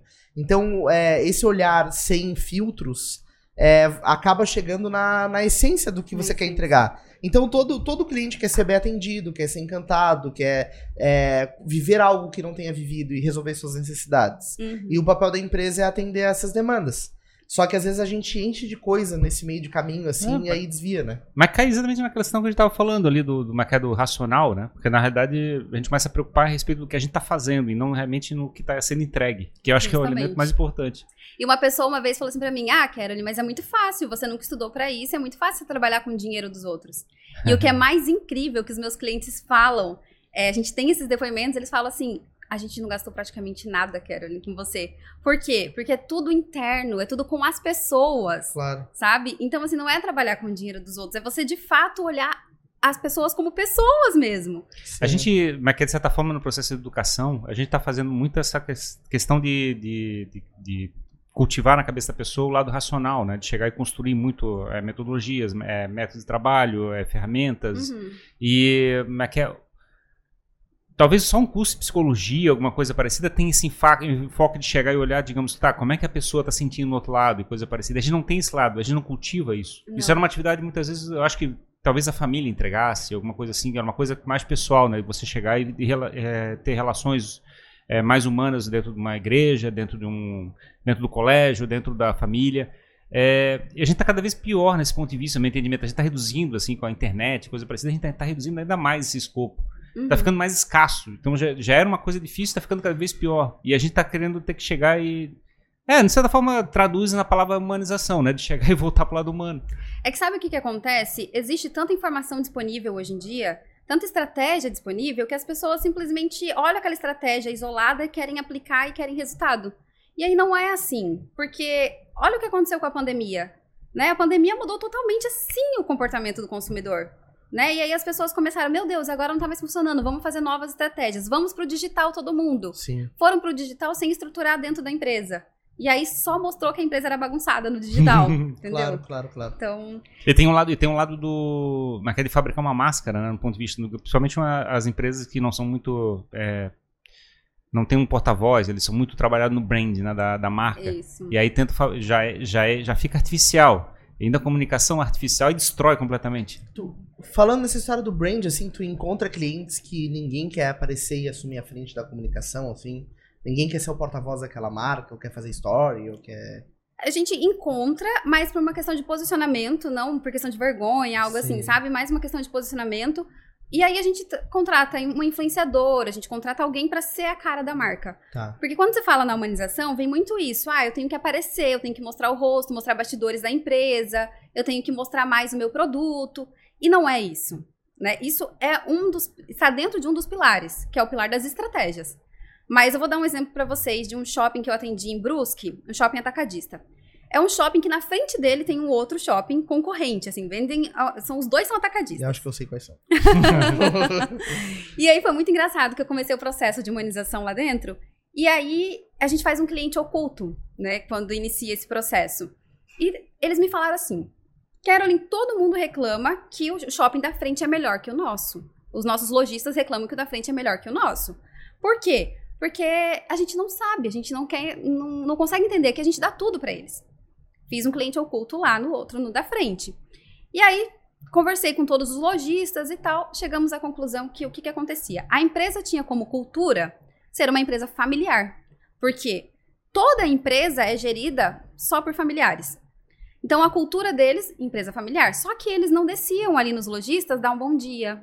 Quando eles faziam alguma reforma, eles não, não falavam para eles o porquê daquela reforma. Eles só falavam, estamos fazendo uma reforma para melhorias. Sim. Mas melhorias de quê? O que, que isso vai impactar na minha loja? Sabe? Me explica o motivo. E aí as, os lojistas falavam, quero, eles nem passam aqui, nem dão oi pra gente. E aí eu levei isso para eles e falei, olha, vocês têm uma cultura familiar. E os lojistas não se sentem pertencentes à família de vocês. Sim. Então, mais uma vez, aquela questão: o sentimento que você está entregando para os seus colaboradores, para os seus parceiros, é um sentimento de que eles estão ali só sendo mais um, é mais um dinheiro que está entrando. Sim. E aí a gente começou, quando ia fazer comunicado para eles, estão, e na época estavam fazendo a reforma da garagem, estamos fazendo as melhorias na garagem para que o seu cliente tenha mais lugar para estacionar, seja um lugar coberto, e assim a gente vai conseguir agradar mais a gente explicava, fazia ele se sentir muito parte das da nossas estratégias. E melhorou. E, é uma coisa que a gente. Eu fico me perguntando sempre, né? É, é, quando você tem alguém é, representando uma marca, né, um porta-voz, o público daquela marca associa muito a imagem da marca àquela pessoa. Então aquela pessoa passa a ser o rosto daquele produto. Então pega, sei lá, Jornal Nacional e William Bonner. Né? É difícil uhum. dissociar as duas coisas, né? Sim. É, a saída da Fátima teve todo um trabalho ali, a mesma Foi. coisa vale para marcas também. É, isso não é um desafio, assim, a marca ficar dependente de um influenciador e talvez perder aquele influenciador e ficar sem identidade. Hum. Às vezes, ter alguém que faz parte da empresa, alguém mais grudado na empresa, não é uma estratégia mais segura? Não sei. Então, é, é desafiador para as marcas, sim. Você conectar a sua marca com, uma, com o rosto de alguém, de um influenciador, por exemplo. Porque vamos supor que esse influenciador se mete em alguma polêmica. Exato. E aí a sua marca, sua marca tá ali envolvida. Então vai muito. Ok, esse, esse influenciador agora ele é o rosto da marca. Se ele não for mais, qual vai ser a estratégia de comunicação que a gente vai usar? E aí você precisa entender. A minha essência, a essência da minha marca, ela é a mesma essência desse influenciador? Realmente ele vai usar o que a gente vende? realmente ele gosta. Porque existe influenciador pra, que gosta do seu produto, né? Tem muito aí hoje em dia. Não precisa contratar um só porque ele tá no hype ali do momento. Sim. Né? E tem muito esse olhar. Eu vou dar um exemplo que aconteceu aqui em Florianópolis. A gente foi passear no shopping no Dia dos Pais. E aí tem uma empresa de ótica dentro de um shopping. E era a imagem do Giannichini, com cabelo branco ali. E tem uma série do Giannichini muito famosa na, no Netflix ali, que é que ele é um pai que, que abusa das filhas. E é engraçado porque no Dia dos Pais, a campanha era com o Giannichini. Nossa. Quando eu olhei, eu falei, olhei pro Thiago e falei assim, Caraca, eu só me lembro de um pai abusador. E tava assim, Feliz Dia dos Pais, com a imagem dele. Parecia, Parecia até um meme, assim. Gente, eu juro pra vocês, e, e, é uma empresa grande, assim, e eu falei pro Thiago, será que ele ia, eles iam fazer uma estratégia assim? Aí, gravei. Gravei, mostrei o rosto do Giannichini e coloquei assim, gente, campanha Dia dos Pais, Giannichini, você lembra do quê? Coloquei a caixinha de pergunta todo mundo lembrou da série, porque tava bem no Sim. momento daquela série. Sabe? Que loucura, então... talvez será que isso foi um equívoco de posicionamento da equipe do próprio Giannichini, né? De dizer, olha, vou me envolver num outro projeto e conflito com essa campanha. Ou foi a marca que não olhou, né? Porque tem. Aí eu olho, eu culpo a marca, não o influenciador ou o artista. Porque ele tá ali realmente para ser contratado. Claro. Né? Então, se a marca não sabia exatamente o motivo, não tava de olho no que ele tava fazendo naquele momento, eu não, não houve, não vi nada, ninguém comentando sobre isso. Mas Sim. eu, como consumidor ali, jamais. Mas às vezes até inconsciente, né? Inconsciente. Porque a pessoa até não associa racionalmente, mas ela olha e provoca uma repulsa e vai pra outra loja, né? Exato. Às vezes ela nem sabe que isso aconteceu, mas aconteceu. Que foi o que aconteceu comigo. Sim. Eu olhei, a primeira coisa que veio na minha cabeça foi. Não quero esse pai, né? Não, Deus me livre. Sim. Então é louco isso, né? É. Bem, bem louco, bem interessante isso. É, né? é, é que na realidade tem esse lado, digamos, uma marca, um brand, tu pode deixar ele mais puro, perfeito, no sentido de é que- qual a comunicação que está sendo feita, porque ele é muito desenhado, né? É muito Isso. construído. E quando você bota uma persona, um persona, uma persona, né? uma, uma, uma pessoa, é, você pega todo o lado bom e o lado ruim. Ela tá os Exatamente. dois elementos simultaneamente. E aí é o desafio de você fazer uma comunicação onde consiga conviver nesse espaço de, é é, de incerteza a respeito do, É. é dos dois, dois eixos, né? E aí entra é, uma, uma coisa muito legal que é a questão de você ser genuíno, você ser autêntico com o seu público. Uhum. Porque você não tá fazendo aquela campanha para o seu público comprar. Por que não ser verdadeiro com o seu público? E dizer, ah, vamos supor, vou ter que mudar porque o influenciador entrou numa polêmica. Pessoal, vamos mudar a nossa comunicação, vamos mudar o nosso branding, porque a- aquele influenciador não combina mais com os nossos valores. E aí você realça os valores da sua empresa. Sabe? Seja transparente com o seu público. Ah, Karen, mas uma empresa grande passa por muitos processos de marketing para poder lançar isso. Mas a gente, com as redes sociais hoje, você Hum. consegue atingir um público muito rápido, né? É, e as empresas, elas têm esse receio, né? E, claro, não, não tira razão de se meter em crenca, né? É, tem vários casos, assim, né? Tu pode pegar o próprio caso do Flow lá, quando passou aquela situação do Monark, as marcas fugiram do podcast, né? Uhum. Então todo mundo quer se blindar, assim, e não, não, não colocar, se jogar no fogo, né? De certa maneira. É, mas eu não sei, também fico pensando se a gente também tá com é, pele muito fininha, vamos dizer assim. Porque eu acho que as pessoas não trocaram de é, valores, princípios, assim. né? Esses negócios, eles estão firmes ali. O que está acontecendo é talvez alguma, como é que é, uma marola, alguma- acontecer alguma coisa. E não deve- isso não deveria ser determinante, né? Mas a gente fica dando uma energia absurda para É esses que eu acho que existe uma pressão do, do crowd, assim, da, da massa que segue, muito forte, e aí provoca essas reações, né? Porque, É, é da sociedade, né? É não, é, não, é, sociedade não, é, não é do que a gente né? faz, é a sociedade que tem isso. por exemplo, eu tenho certeza que se por um acaso caísse em polêmica essa situação do Janequine que você falou, e toda uma massa de pessoas começasse a criticar a marca, postar em rede social e tal e tal, ah, na hora o- eu- eles iam receber uma determinação, o gerente da loja ia sair arrancar o negócio na hora e, né? Exato. Então é, é louco, assim, é meio que à mercê da vontade do grande público, né? Exatamente. Do lacre do público, Do né? lacre do público. Do lacre do exato. público. Porque às vezes o público até compra. Uhum. Ele lacrou na internet, mas ele foi lá e comprou. E a Aí gente sai com vê o sacolinho da loja. Assim. Exatamente, virando assim pra não aparecer o Janequine, porque ele Exato. comentou. É muito isso que você falou mesmo, assim, as, as pessoas, por estarem atrás de uma rede social, elas estão ali só pra, ah, todo mundo tá falando disso, eu vou falar disso também. Uhum. Mas é engraçado também, porque, de certa forma, também isso vira notícia. Isso vira uma, digamos, se você chegar e tentar cancelar uma pessoa, na internet, na- é, aquela empresa vira assunto. E como o pessoal fala, né? Fale, como é que é? Fale bem ou fale mal, não faz, não faz diferença. Fale de mim, né? Fale tipo assim, mim. é uma coisa de você chegar e conseguir uma exposição. Exato. E às vezes pode ser um pouco de estratégia, você chegar e dizer assim, né? Mas que é, não, aconteceu isso, vai ser corrigido, vai ser mexido. Aí o pessoal, ah, conseguimos. Então tem um lado, assim, também desse lado de, de, de participar da novela do, do dia a dia. E É. tu já passou por alguma situação de crise, assim, com algum influenciador? Já. É... Já. E olha, pela primeira vez eu vou contar de verdade o que aconteceu. Ó, assim. exclusivo. exclusivo. Porque na época eu não tinha tanta maturidade, assim, então eu, me deu ansiedade, eu fiquei muito mal. Mas o que aconteceu? Eu tava bem no comecinho, eu tinha, sei lá, 5, 7 mil seguidores, muito no começo. E aí eu fui pra um evento da Jequiti, fui convidada, porque eu mandei pra eles uma, uma ideia, uma proposta. e Aquela que aparece em flashes no SBT. Jequiti. E eu fui convidada pra esse evento. E- só que eu era a única com menos, com 5 mil seguidores. Todo mundo lá tinha mais de 500 mil seguidores, Nossa. sabe? 100 mil, assim. E quando eu cheguei nesse evento, essa influenciadora, é, a, a dona, a dona não, a assessora de imprensa veio, Carolyn, tudo bem? Me abraçou e tudo mais. E a influenciadora me olhou assim de baixo pra cima com muita cara de nojo. Uma outra influenciadora. É, uma bem já grande, grande assim, que né? tava nesse evento. Exato. E aí me abraçou e tal. E aí eu fiquei com aquilo na cabeça, eu falei, poxa, né? Por que não podia me dar umas dicas, me acolher, né? Aquela, né, que já quer. E aí, ok, passou, mas eu fiquei com isso na cabeça. E aí, passou muito tempo, Tu começou a assim. pesquisar a vida dela.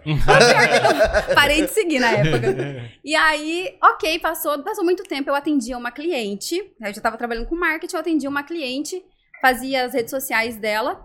E ela falou pra mim, Karen, eu quero entrar, eu quero ser divulgada em algum Insta, assim, bem famoso, pra ganhar seguidor. E ok, ela me, a gente pagou para um Instagram para poder divulgar ela, né?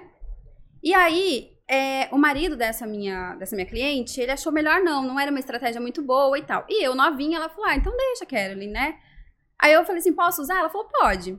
Aí eu falei assim, olha, pra, pra moça do Instagram, eu falei, olha, é, eu tenho algumas histórias e tal que eu tô querendo muito contar no Insta. Então, se você quiser me seguir e ver o meu Instagram, eu não queria nada planejado. Ah, tá. Tu ficou com o direito de usar aquele, Isso. aquele crédito de divulgação. Exatamente, eu não queria nada planejado, porque eu tinha. Eu pensei assim, planejado é muito. né? Não, não funciona. E aí, ok, ela começou a me seguir. Então eu ficava postando, postando. Um dia, eu já tinha esquecido dessa, disso tudo. Um dia eu peguei e falei, contei a história dessa influenciadora. E citou nomes. E citei nomes. Porque eu era pequenininha, ninguém vai ver. Sim. E aí foi pro perfil de fofoca, do Insta de fofoca, de blogueiras. Nossa. E aquilo viralizou, e aí eu falei pra ela, mandei mensagem pra ela, falei, apaga. E ela falou assim, Carolyn, se eu apagar, as pessoas vão ver que foi pago pra isso. Né? Tipo, é genuíno, arca com as consequências, minha filha. Nossa, alfinetei e choquei, meu Deus do céu. Gente, eu juro, eu juro até hoje, quando eu falo dessa história, eu brinco assim, ó, eu sou louca pra ir pro Big Brother. Eu só não vou porque eu tenho medo de contar essa história e eu ser cancelada. Sim. Mas aí tu recebeu uma. ah, Mas essa influenciadora movimentou o público dela pra te atacar? Não, ela foi assim. e- e- esse é o- foi, a- foi o lado muito bom. Porque o perfil de fofoca, ele, ele marca a pessoa, ele É. quer treta, né? Então, esse foi o lado muito bom. Como eu sempre tive o olhar humanizado, graças a Deus, eu. Na hora que eu falei disso, eu falei assim: ah, mas também vai que ela não tava num dia muito bom. Claro. Porque eu fiquei imaginando, vai que realmente ela não tava, vai que eu achei que ela me olhou errado e ela não tinha olhado. Só que isso na internet não importa. Sim. Já tava assim, Carolyn, na época era nome de casada, Carolyn Adriano fala mal de, de influenciadora tal e não sei o quê. E Porra, que massa, hein? Né? Massa, eu tô até gelada. tô até gelada, juro. E eu novinha. E aquilo me deu ansiedade. Eu juro pra vocês, fiquei- os três dias que a polêmica rodou, eu fiquei sem levantar da cama. Mas tu ficou, tu foi muito atacada, assim, tu recebeu muitas mensagens? Eu ou não, fui muito atacada, as pessoas vinham e diziam, "É, resolvi te amar, Carolyn, porque você fala a verdade, não sei o quê. Só que tinha, assim, pessoas dizendo assim, ah, é, é, isso é planejado, isso é não sei o quê. Então, meu medo era as pessoas acharem e descobrirem que era planejado. Só Entendi. que essa notícia não era planejada. Entendi. Entende? E aí eu fiquei em desespero. Falei, meu Deus, que horror. Aí foi quando eu falei, nunca quero ser famosa. Eu quero ser muito rica, mas eu nunca quero ser famosa. Aham. O Dudu tem essa filosofia. O Dudu, inclusive. Ah, então ele é isso aí, Dudu. Bate Dudu aqui, ele ó. é milionário de criptos, mas ele é. Tu vê que ele nem aparece nas câmeras. E até hoje isso é, é- é minha vida, assim, ó. Eu quero ser muito milionária, não preciso ser famosa. Porque eu, Entendi. eu não, não sei se eu saberia lidar, entendeu? É, é louco isso, né? Tem, tem muitas consequências, né? Uma vez eu vi um, o Whindersson Nunes, ele fala muito sobre isso, né? E uma vez eu vi ele falando que ele passa, por exemplo, na rua, na frente de um barzinho, de um restaurante, e fala assim, cara, eu não posso ir num lugar assim, não posso parar o carro agora e tomar uma cerveja ali. É, para eu fazer isso, eu tenho que fazer toda uma estrutura, e aí eu sempre levo os mesmos amigos. Uhum. É, tem consequências, né? E tem coisas que você faz, igual eu fiz isso sendo muito nova. Eu não tinha maturidade pra pensar o que, que isso poderia causar na vida dela ou na minha, né? E se eu daqui uma, sei lá, depois de- dessa polêmica encontrasse com ela num evento e fizesse uma foto? Mas tem muita gente que usa isso pra crescer, né? Exatamente. Eu cresci, né? Sim. Então de 5, de 7 mil eu fui pra quase 14 mil seguidores. Tá vendo, Ferrari? Olha só como Mas é é, que é ser esse é o ponto. é que é Eu- fale bem, fale mal. Fale bem, quer. fale mal, mas fale de mim. Gente, vamos cancelar o É, Ferrari, vamos então. cara. É o sonho dele ser cancelado. E aí, assim, Mas foi aí legal. que, né, tu vai, tu vai... Engraçado como a gente tem esse, esse desejo visceral de ver, ver Sangue. como é que é acidente de carro, vamos dizer assim. É. Ai, mas a sensação foi tão ruim, assim, que É. eu. Meu Deus. Mas passou e os seguidores ficaram. Seguidores ficaram.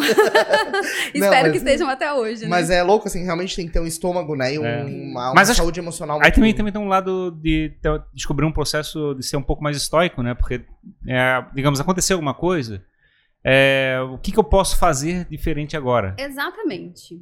Não tem muito o que fazer, né? Tipo, já deu caca, fazer o quê? É, mas é, o que ele falou, eu não tinha saúde mental pra isso. Eu tava passando, inclusive, foi um momento que eu tava passando por uma depressão, né? Que eu tinha sido, tinha acabado de ser diagnosticada com depressão.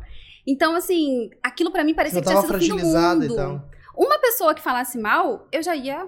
Eu fiquei três dias de cama, imagina. É. Esse é o cruel da internet, né? A internet, o feedback imediato que dá É. de é que você fazer uma coisa errada, assim. Eu acho capaz de destruir alguém. Aham. E é engraçado, se tu faz uma coisa errada, todo mundo fala. Tu pode passar a vida toda fazendo coisas incríveis. Uhum. As pessoas não elogiam, não falam, ah, que legal, parabéns, nossa, Exatamente. mandou benzaço. Não.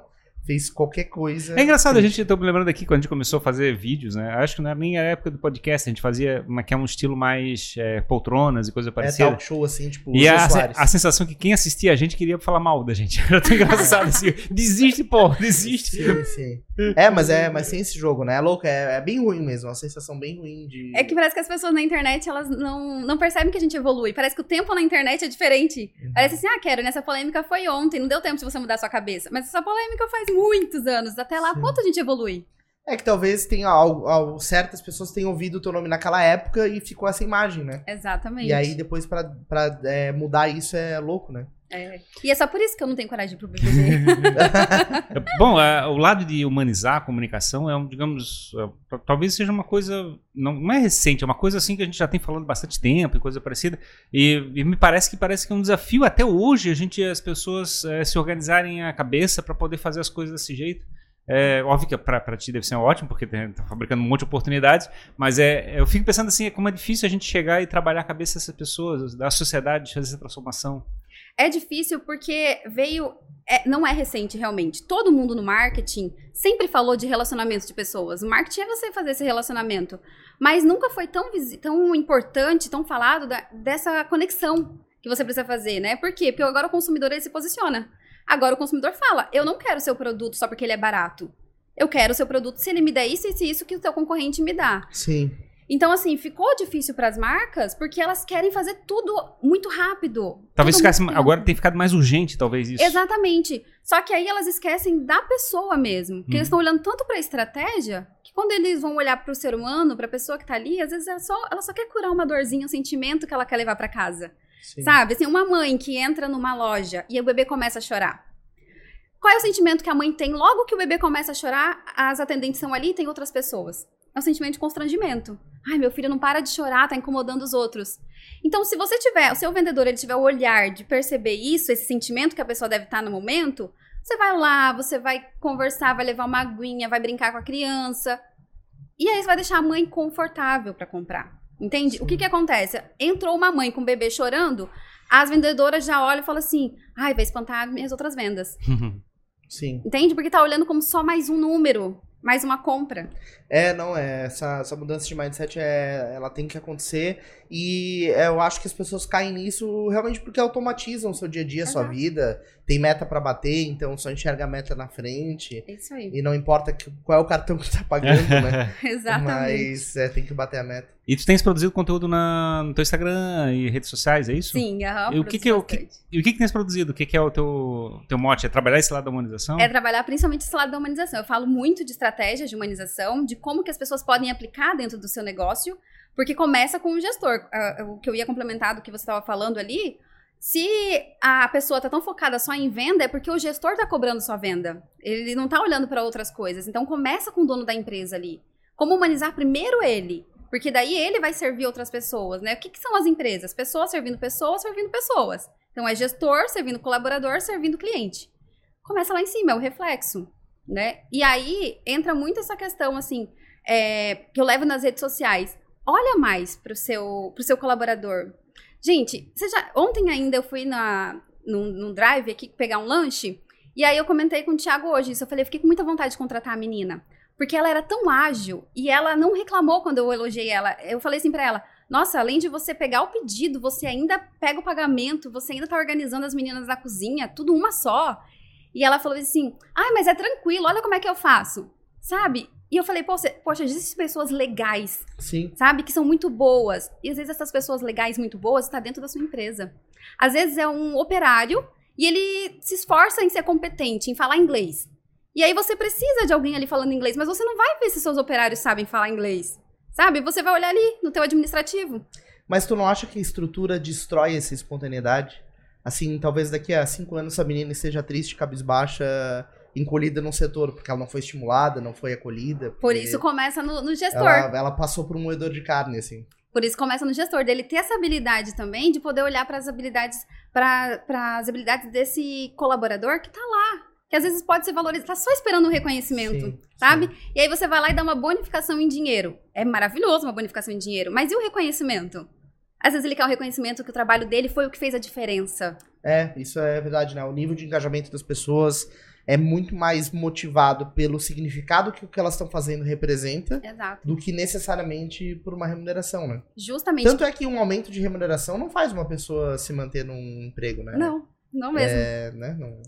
As pessoas querem esse, elas querem se sentir parte da sua empresa. Assim, eu sou importante para sua empresa. Se eu sair hoje, você, eu vou fazer falta para você. Sim. Sabe? É esse reconhecimento mesmo, assim. Só que os gestores, eles cobram o quê? Números, metas. Qual, qual que é a empresa? Não sei se tu sabe, já.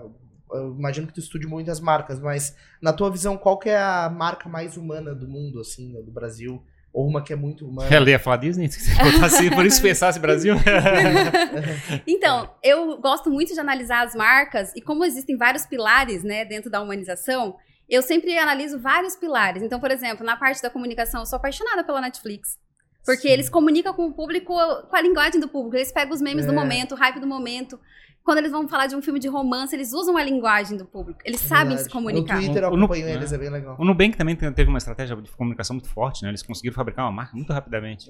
É, cresceu muito rápido, né? E com o olhar humano, né? Uhum. Eu lembro que eu vi uma vez uma estratégia do Nubank que eles foram... O cachorro comeu o cartão de uma, uma usuária e eles foram levar um cartão novo pra ela lá na casa dela. Uhum. Então eu vi isso, achei muito legal.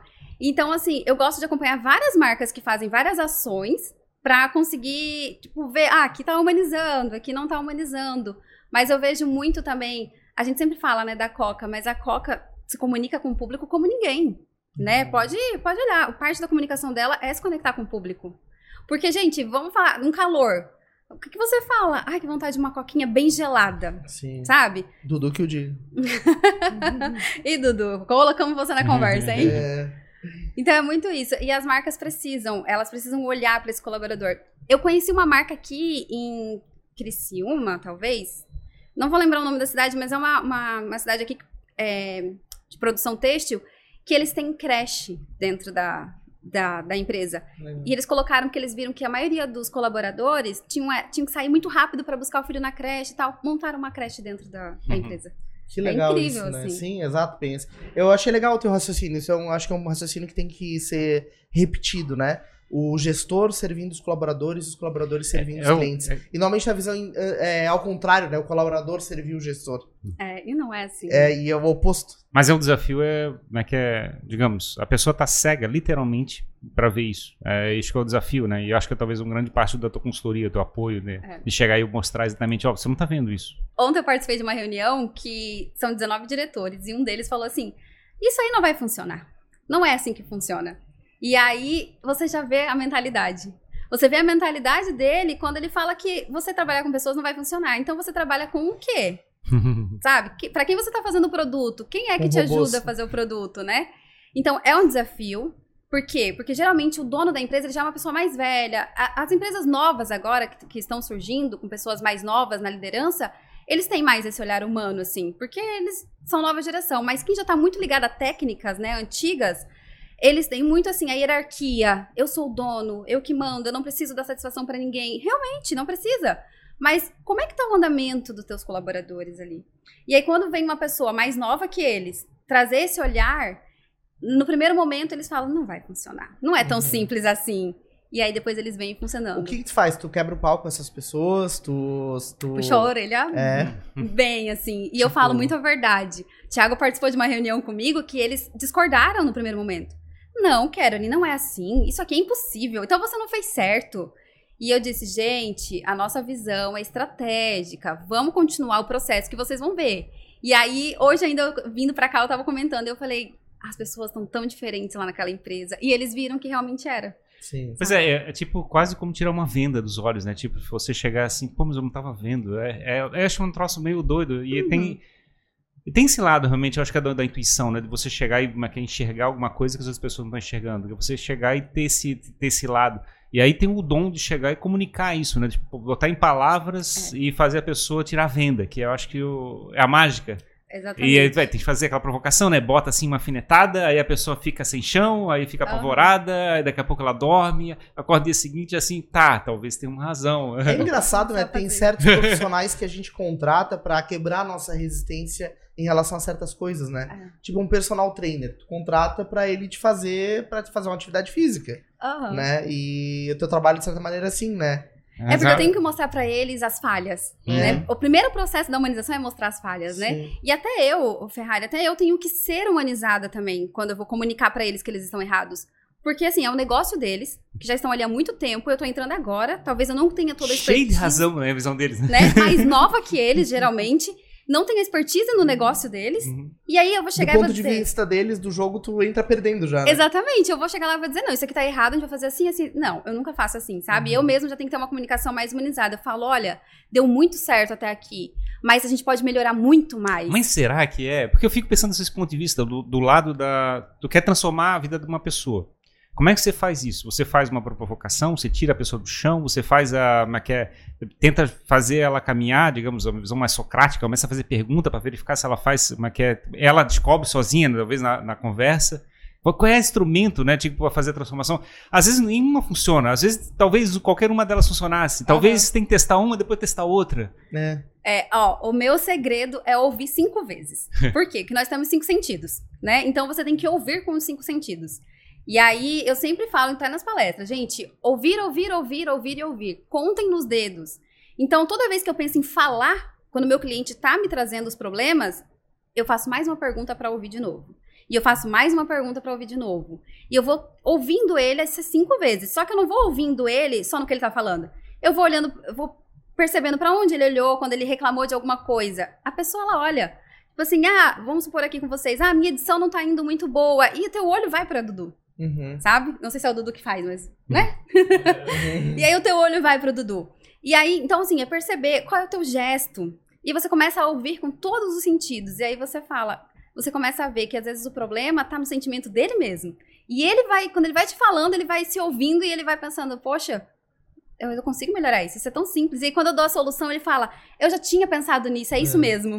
Aí eu Sim, falo, sim. então, você é genial, eu vou te ajudar Então, a... executar isso. Porque, Você na realidade, a melhor maneira de você fazer uma transformação da pessoa é quando ela, ela toma consciência sozinha do, é que é, do que ela podia fazer. Isso aí. Se- Você só dá o direcionamento É isso. pra ela. Mas é engraçado, né? Eu noto isso com algumas pessoas que às vezes a gente fala alguma ideia, algum direcionamento e a pessoa não dá importância para aquilo. E depois de um tempo, é, a pessoa volta dizendo: Olha, quem sabe a gente faz tal coisa, né? Aham. Pô, mas foi o que eu falei, pô. É, mas é engraçado, é engraçado que parece que a pessoa tava de ouvido fechado, ela não, ela não te escutou. Exato. Então, ela, na verdade, ela, ela sente que a ideia é dela porque ela não te ouviu. Isso. Ela chegou à conclusão, né? E, E aí, e é- esse é o meu ideia trabalho. Meu trabalho está lá pra ouvir, porque ela não Sim. se ouve, né? É. Então eu vou fazendo ela falar, falar, falar, e ela chega com a solução. E sempre é assim. No Sim. começo, quando a pessoa falava, ah, tive uma ideia, Karen, e eu já tinha falado aquela ideia, eu ficava brava mesmo. Eu pensava assim, poxa, mas eu que dei essa ideia, ele não vai ver resultado no meu trabalho. Hoje não, eu falo, nossa, muito boa essa ideia. Então vamos trabalhar assim mesmo, eu te ajudo a executar dessa forma, vamos colocar. E aí eu já parto pra execução. Sim, Sabe? sim, claro, claro. Fazer com que a pessoa sinta que participou daquela ideia, né? Exato. Mas, é, mas, a gente, mas a gente tem esse lado também de chegar e, de- e, digamos, eu, eu fiz o processo de transformação da tua visão de mundo. Né? Eu cons consegui fazer isso. Eu Uhum. queria chegar e ter essa autoria desse processo. E eu não posso. Tipo, eu tenho que chegar, engolir a- a- o negócio e entregar pra pessoa como se ela tivesse coberto sozinha. É. Mas É. sabe, assim, eu, eu amo tanto, eu sou tão apaixonada pela humanização, que depois, quando, eu- quando o processo dá resultado, é o que eu tava falando, eu vim conversando com ele sobre isso, dizendo, as pessoas lá mudaram tanto, tão tão felizes, conversaram tanto comigo ontem. Tem uma empresa que eu tô atendendo, quando eu entrei pra fazer o trabalho, ninguém falava nem bom dia. Eles me olhavam com cara feia o tempo todo. E aí, ontem eu tava lá e a gente passou a tarde trabalhando e conversando e rindo, sabe? Até comprei é, semi-joia da pessoa e tal. E aí, eu, eu fico tão feliz que parece assim, não precisa a ideia ser minha. Eu preciso do resultado. Claro. Se eu não vejo o resultado, aí eu fico mal comigo, assim. Sim, Eu sim, falo, sim. Mas, é, mas é difícil você ficar lidando com essa situação, porque muitas vezes a pessoa acaba desvalorizando depois. É, digamos assim, eu não, não precisava de. Como é que é? Eu fiz sozinho. Eu fiz sozinho, coisa parecida. Na verdade, ela atrapalhou, tava fazendo sozinha. É, eu- até até uma, uma última pergunta que eu tenho pra ti, assim, que eu acho que vai nessa direção do que o Ferrari falou, é como que tu se mantém motivada, né? Porque, na verdade, o feedback pra gente é muito Muito importante. importante. Alguém olhar pra te dizer, não, isso que tu falou foi legal, realmente é um caminho. E quando tu tem ausência de feedback, tu se frustra, né? Tu fica totalmente desengajado. É, o que que tu faz pra alimentar a tua serotonina e ter vontade de voltar lá e fazer mais? A parte estratégica. Aí entra relatório. Hum. Porque assim, quando eu entro na empresa e eu faço cliente oculto, eu anoto o nome de todos que eu conversei, o que ele falou, Pra que depois a empresa veja. Antes era isso, agora é isso. Entendi. Antes da Carolyn, Uma depois da foto Carolyn. antes, uma foto depois. Como Então tu, depois. tu prova por A mais B, assim. que- Exatamente, porque depois eu preciso mostrar que deu resultado, né? Porque é muito Sim. etéreo, né? Um trabalho muito etéreo, muito. Exatamente. Depois Não- ninguém lembra quem que é o pai da criança e como é que foi. Isso né? aí. Então, assim, ó, o que os teus colaboradores e o que os teus clientes falavam antes de você, antes de mim, o que eles estão falando agora, depois da nossa consultoria, depois dessa nossa, nesse nosso trabalho aqui estratégico. E aí, nessa parte entra a parte estratégica, porque eu tenho que valorizar o meu trabalho. Né? Então, assim, se eu só deixar, ai, que lindo, agora tá todo mundo humanizado, vou feliz. No próximo, não. Eles não vão nem me indicar, né? Ah, eu Sim. sou bom, e eles vão querer dar consultoria. E a gente já pegou cliente assim, que fala, poxa, eu sabia tudo isso, eu vou dar consultoria, Sim. sabe? Então, aí eu provo com relatórios. Essa apresentação do resultado. Exato, porque daí a gente também compara números, inclusive, né? Porque, como eu falei, no final de todo, das quatro pilares, tem a parte estratégica. Então, eu provo faturamento, como que era antes, produtividade, tudo isso a gente mede. Legal. Quando fala a gente, tá, as pessoas- é, como é que tu estás trabalhando hoje? Tens uma equipe? Tens... Tenho. Hoje a gente tem quatro pessoas que trabalham comigo. Eu sou a parte, a cabeça da parte do planejamento, né? E aí eu tenho quem me ajuda a executar. Uhum. Eu ainda não passei a parte do planejamento para outras pessoas que a gente ainda. Aquele empreendedor, assim, sabe, que ainda ama. Mas tô querendo transmitir, levar isso para outras pessoas para que eu consiga ficar mais na parte de palestras mesmo, na parte de treinamentos que eu amo. Legal, legal. Show de bola. Poten- que eu acho que talvez potencialize ainda mais a transformação que tu estás buscando. Ainda mais. Na dar verdade, escala, né? teu, objetivo, teu objetivo é fazer um impacto no mundo é, mudando a cabeça das pessoas mesmo. Exatamente. Que elas saibam que a humanização não é, não é raso, não é básico, né? Começa dentro de uma empresa. E quando você humaniza a sua empresa, você aumenta a produtividade, você aumenta o lucro. Você aumenta a satisfação, você aumenta o lucro. Você aumenta a experiência do cliente, você aumenta o lucro. Então a humanização ela é muito além do que só redes sociais. Show. Baita aula, né, Ferrari? Vai tá aula. É. Ap- Aprendemos um pouquinho mais E é engraçado esse negócio, porque eu fico pensando, a gente também tem um objetivo aqui dentro do Jogando pra Plateia de, de ajudar as pessoas que assistem o nosso episódio a se motivarem a, a mexerem a sua própria vida, né? De fazer. A gente pega histórias empreendedoras exatamente para isso, para fazer as pessoas chegarem assim, dá para mexer a sua vida, dá para fazer se mover, fazer alguma coisa bacana. E é, eu acho muito bacana a gente quando recebe esses feedbacks e coisas assim, quando a gente consegue fazer essa transformação. E o, YouTube dá esse potencial, né, de chegar, YouTube, ou as plataformas de áudio, a gente consegue chegar e atingir várias pessoas e a gente não sabe exatamente como é que a gente está atingindo essas pessoas, mas é legal esse processo. Mas tem E- gente vendo e curtindo, então alguma coisa está acontecendo. Vê isso, que não seja a parte polêmica, né? Exato, que agora exato. vira- viraliza a parte da humanização, por favor. Inclusive, Ferrari fala mal dele. Não, eu, eu acho que adoro esse, esse tema, eu acho bacana, mas que é. Eu, eu trouxe muito engraçado, eu vou começar outro podcast aqui. Mas, mas assim, eu, eu sou de perfil técnico, né? E nunca trabalhei com gente. É, como é é no começo da minha carreira. Assim, como é que aí eu, eu, em certo momento, um gerente meu me botou para cuidar de dois funcionários. Eu fiquei numa situação, uma saia justa, porque eu não, não queria lidar com gente, eu queria lidar com computador, ficar focado naquele negócio. E eu tive que aprender, literalmente, a, a desenvolver a habilidade de lidar com as pessoas, escutar as pessoas, entender as pessoas. É, é uma coisa que eu passei dois anos sofrendo, mas de uma hora para outra eu comecei a gostar e parecia uma coisa, uma ciência nova para mim. Isso Foi uma coisa bem, bem louca. E eu acho muito bacana você chegar e conseguir fazer um impacto transformando as pessoas que estão pró- próximas de você. Eu acho uma coisa mágica que a gente pode executar.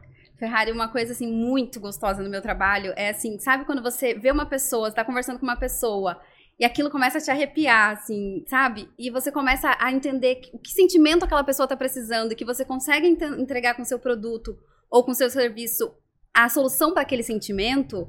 E aí você fala, gente, isso é humanizar, sabe? Aí você fica realmente assim, Sim. é incrível. E imagina as marcas conseguirem fazer isso.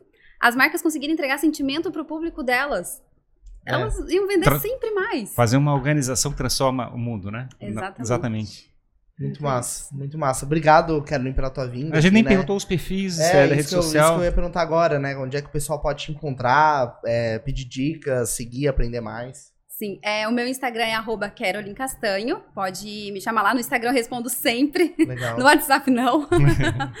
e também tem o LinkedIn, Carolyn Castanho, né? Podem chamar lá, que eu tô sempre lá. A gente tá estruturando o site porque tem uma novidade chegando. Ah, que bom. Uma novidade muito legal aí. Esse ano ainda eu vou falar dessa novidade. Ah, tá. Não vai ser divulgado aqui no Não vai ser, não, não vou conseguir dar hoje esse privilégio. Sim. Hoje ainda tem uma reunião pra falar sobre isso, mas vem aí ainda esse ano essa Então novidade. tá, e daí tu volta aqui pra contar então. Volto, volto sim. É isso aí. Muito obrigado então pela tua presença, né? Obrigada. Parabéns pelo teu trabalho. É, obrigado a você que acompanhou mais este episódio aqui no Jogando pra Plateia. É, agora aprendendo um pouquinho mais sobre como humanizar o teu negócio, se relacionar melhor com as pessoas, né, Ferrari? Bacana, né? Eu acho. Que, é, de novo, que negócio, transformar pessoas é o, acho que o nosso objetivo, é o objetivo comum de todo mundo aqui. Mas dá um trabalho. Dá um trabalho? cara, eu não sei, cara. Eu fico pensando. É tão divertido tu mexer nas pessoas, assim, chegar no sentido de. Obviamente, tu tá fazendo uma. uma que é um, um processo de é, tocar na pessoa e de uma maneira que poderia ser negativa ou positiva, mas você, se você está fazendo isso com, de coração aberto, com objetivo positivo, é uma coisa boa e tu pode transformar o mundo dessa maneira. E eu acho que é uma coisa muito gostosa de fazer. Legal, legal, é isso aí. É, se você ainda não está inscrito no nosso canal, inscreva-se, ative o sininho para receber aí as nossas novidades, que a gente sempre está postando episódio novo. Tem mais de 250 papos com líderes nos seus segmentos, trazendo um monte de conhecimento e informação. Quem assistiu o nosso catálogo todo aí tem uma pá de cara vai sair pós-graduado em vida. Em, em vida. É, a ideia é essa, né? né? É isso aí. É, hoje, a gente, hoje a gente vai cestar ou queijar? A gente vai se estaquejando. quejando. Se estaquejando. É isso aí, muito obrigado. Siga a gente também lá no Instagram, no TikTok, arroba jogando pra plateia. Quero agradecer os nossos parceiros aqui, o Lid Santa Catarina, estamos gravando na sala Lid, e também ao Davi Paz Lima, da Paz Lima Comunicação, a nossa assessoria de imprensa oficial, certo? Isso aí. É isso aí, muito obrigado e até o próximo Jogando. Pra plateia. Até mais, gente. Obrigado. tchau. tchau. tchau.